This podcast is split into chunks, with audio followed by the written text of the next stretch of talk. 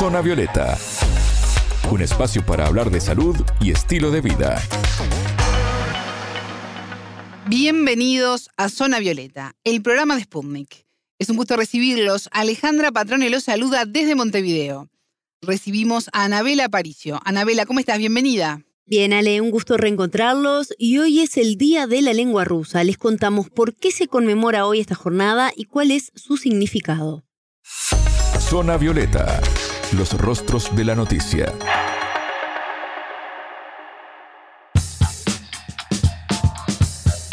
Alexander Pushkin nació el 6 de junio de 1799 en Moscú y décadas después fue reconocido por crear un estilo narrativo propio con su poesía.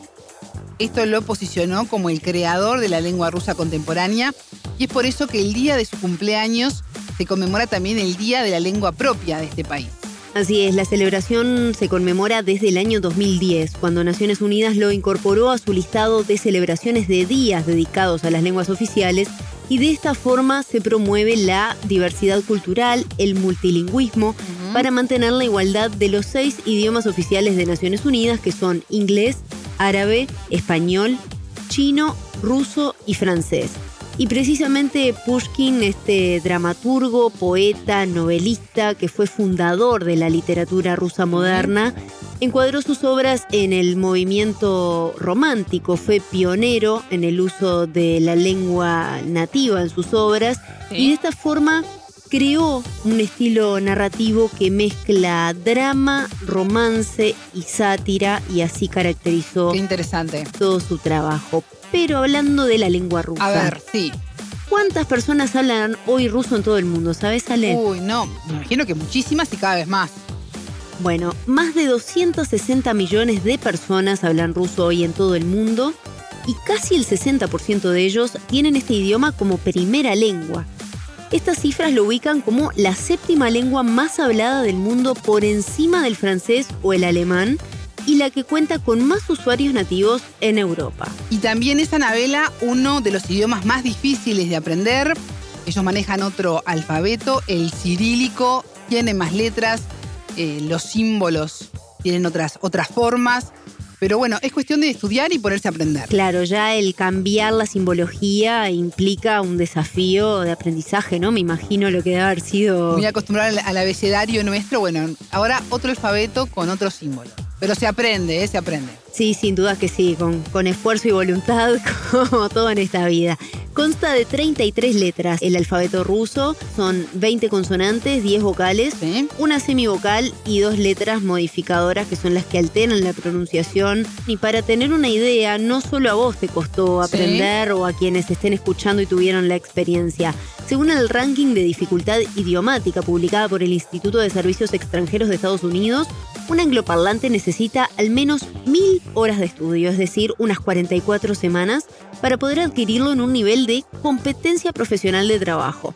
Esto se debe justamente a lo que conversábamos, las diferencias lingüísticas y culturales que hay respecto al inglés, pero también respecto Sí. al español, por ejemplo, puede ser otra comparación. Y al momento de aprender un idioma, uno obtiene también un acceso a diversos materiales literarios, artísticos, históricos y de la cotidianidad de una sociedad que no podría obtenerlos si lee traducciones, por ejemplo. Ahí se pierde mucho. Ahí vemos también la importancia de la lengua. Exactamente, Ale, porque a veces dependemos de que también se traduzcan ciertas obras para poder leerlas y si no, no las podemos ver. Y este fue uno de los temas que hablamos con el argentino Martín Baña, profesor y doctor en historia de la Universidad de Buenos Aires y experto en historia rusa, quien eh, nos contó sobre también la importancia que tiene la lengua para una sociedad, para una cultura y también para quien no la conoce, ingresar a ese mundo y conocer y entender otras sociedades.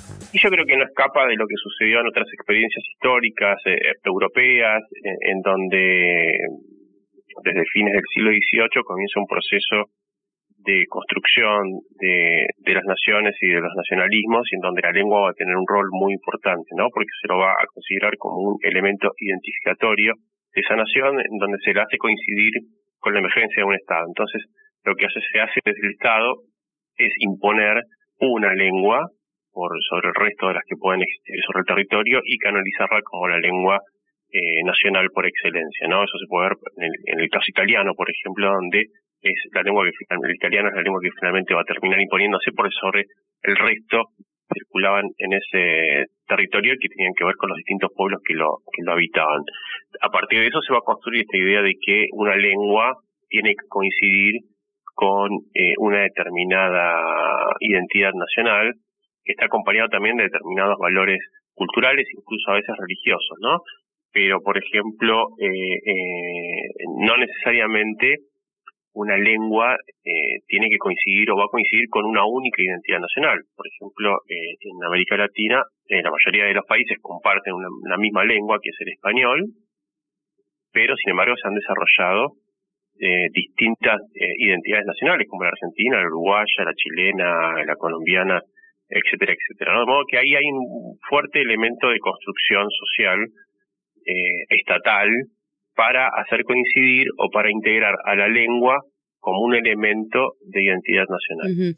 Eh, y justamente mm, el uso de este idioma como un vehículo para comprender la cultura rusa también, eh, ¿cómo se ha podido usar, digamos? Bueno, en el caso ruso eh, tenemos una lengua que se, se universalizó, sobre todo eh, en, el, siglo soviético, que, fue una suerte de lengua, de lengua franca en todo ese espacio, ¿no? Donde eh, coexistió con otras lenguas como el ucraniano, por ejemplo, o el ruso, eh, que, que se, se, fomentaron y siguieron existiendo, pero que a la hora de establecer vínculos con el centro y entre las propias repúblicas se utilizaba eh, la lengua rusa. Pero esto también forma parte de un proceso. No hay que olvidar que, eh, por ejemplo, la aristocracia rusa del siglo XIX no hablaba ruso, hablaba francés, por ejemplo, ¿no? Eh, entonces, y, y, que gran parte de la, de la población también en ese momento era analfabeta. Entonces ahí la, digamos, la experiencia soviética juega un rol muy importante en hacer una unificación idiomática en expandir el ruso como lengua eh, dominante en esos territorios y también un gran impacto en lo que fue la alfabetización de la población, donde prácticamente se eliminó el alfabetismo durante las décadas del 30 y del, 40. El ruso precisamente es uno de los siete idiomas que más se hablan a nivel mundial. En Latinoamérica, ¿cómo ha logrado penetrar esta lengua? Bueno, sí, de hecho es reconocida por la ONU como uno de los idiomas oficiales, ¿no? Eh, bueno, la penetración que tiene el ruso en América Latina es eh, no, es tan grande eh, a comparación de otros idiomas como puede ser, por ejemplo, el inglés, y básicamente lo hizo a través de, la inmigración, las distintas oleadas migratorias que hubo, por ejemplo, para el caso de Argentina, a fines del siglo XIX, eh, después de la Revolución de 1917 y eh, a mediados del siglo XX, después de la Segunda Guerra Mundial, y eso se expandió sobre todo a través de una larga eh, producción de literatura y de, y de periódicos eh, producidos por esta inmigración, publicados en, lengua rusa y por la eh, existencia de distintas organizaciones eh, sociales este, o, sociedades de fomento que levantaron los inmigrantes rusos y que mantuvieron allí, entre otras cosas, la lengua, ¿no? Ahora, eso no logró eh, penetrar eh, masivamente en, la sociedad y eso está, digamos, la, la, el habla y la escritura en la lengua rusa está limitada a profesionales o a los propios inmigrantes o descendientes de inmigrantes, que también es algo que se está perdiendo porque ya los los nietos o los bisnietos de esos inmigrantes no, no muestran el mismo entusiasmo ni el mismo interés que podían tener sus hijos cuando recién habían llegado de, la inmigración. Claro, uno de los factores que puede también jugar en contra, imagino, es la dificultad que implica el aprender este idioma por las diferencias, por ejemplo, en la escritura y demás y quería de esta forma consultarle a usted también su experiencia como latinoamericano que ha viajado a Rusia, que ha estado en contacto con mucha historia rusa y que también ha estado en contacto con el idioma como hispanohablante. ¿Cómo es esa experiencia de aprender un lenguaje nuevo eh, de, en todos los sentidos, verdad? Bueno, para, en mi caso fue fascinante porque era eh, siempre aprender un idioma eh, nuevo es, es la puerta de entrada a un mundo nuevo un mundo que hasta ese momento estaba velado porque eh, solamente se podía acceder a través del idioma. Acá en Buenos Aires, en Argentina, en Buenos Aires particularmente, En ese entonces, eh, bueno, todavía sigue existiendo eh, una institución que llamada Casa de Rusia, donde ofrecían cursos de, un gran nivel eh, para, para estudiar el, el, idioma, y esa fue mi, mi puerta de entrada al idioma ruso, que no estuvo exento, como vos decías, de dificultades, y de complejidades, porque en principio hay que aprender otra, otro alfabeto, un alfabeto que incluso tiene más, más letras que el alfabeto latino, y también una lógica, ¿no? Y una gramática que es un tanto diferente a la que estamos acostumbrados, pero eso me permitió acceder a, como te decía antes, a un mundo fascinante eh, y maravilloso como es el de la literatura rusa, el de la historia rusa y demás elementos culturales que todavía siguen sin ser traducidos y que se acceden únicamente a, leer esas obras que están publicadas en ruso, ¿no? Claro, y justamente ahí también eh, genera esa reflexión, ¿no? De cómo cuando uno desconoce la lengua a veces queda separado de, de conocer una cantidad de cosas como le pasó a usted, ¿no? De poder acceder y, y tener también la libertad de interpretar como a uno le parezca mejor ciertos mensajes, ciertas obras eh, de arte, de historia, de, diferentes ámbitos, ¿no? Bueno, cuando uno accede a, traducciones, está accediendo a mediaciones, ¿no? Eh, y en esas mediaciones, inevitablemente, se ve atravesada por la, visión de, quien oficia, oficia de mediador, en este caso los, los traductores, hay traductores que son más honestos y más, más confiables o más rigurosos, y hay otros que, bueno, tienen un interés más este, particular, ya sea político, cultural, ideológico, que a veces se cuela, ¿no?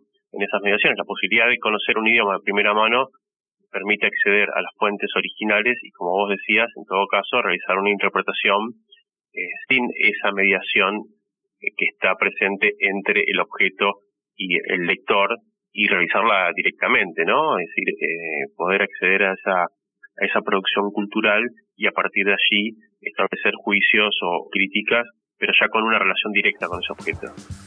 Escuchábamos al argentino Martín Baña, profesor y doctor en historia de la Universidad de Buenos Aires y experto en historia rusa, quien nos hablaba de la importancia de la lengua rusa en su día. Anabela, muchas gracias. Hasta la próxima.